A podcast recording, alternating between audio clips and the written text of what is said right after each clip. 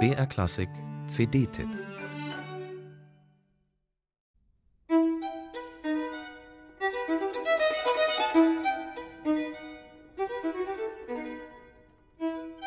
Auf dieser CD steht nichts als die Violine im Mittelpunkt.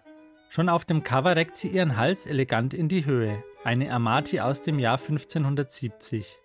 Und auf jeder Seite des Booklets ist eine ihrer sanften Rundungen abgebildet.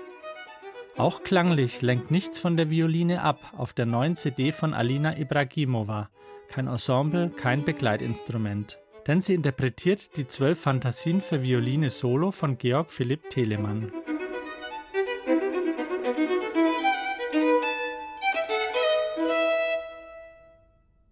Fast alle großen Geigerinnen und Geiger empfinden die Solosonaten und Partiten von Johann Sebastian Bach als Krönung des Repertoires. Telemanns Fantasien hingegen lassen die meisten links liegen. Alina Ibragimova nicht. Die russisch-britische Violinistin, die ebenso vertraut ist mit dem historisch informierten wie dem modernen Geigenspiel, stellt Telemann demonstrativ in eine Reihe mit ihren Aufnahmen der Solowerke von Bach, Paganini, Eugène Isai oder Karl Amadeus Hartmann.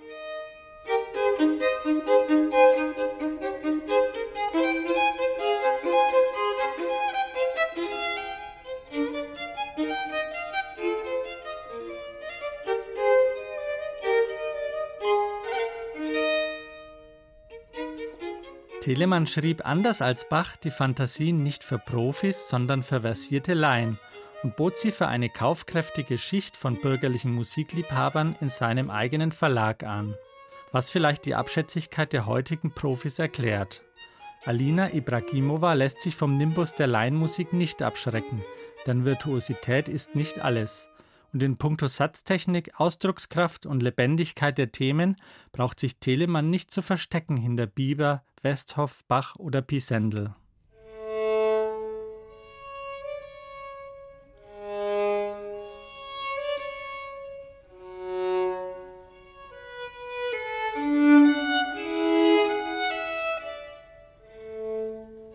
Mit wenigen hingetupften Noten erzeugt Telemann gleich am Anfang des Zyklus eine berückende, leicht melancholische Atmosphäre. Hier lässt Alina Ibragimova die Linien mit leichter Hand schweifen, wie die Fantasie den menschlichen Geist über die Realität hinaus in ferne Welten entführen kann.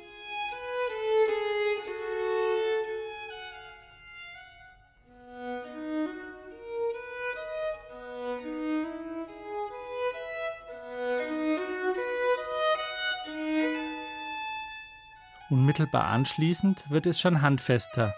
Eine Fuge, wesentlich schlanker als bei Bach, aber nicht minder kunstvoll ausgearbeitet.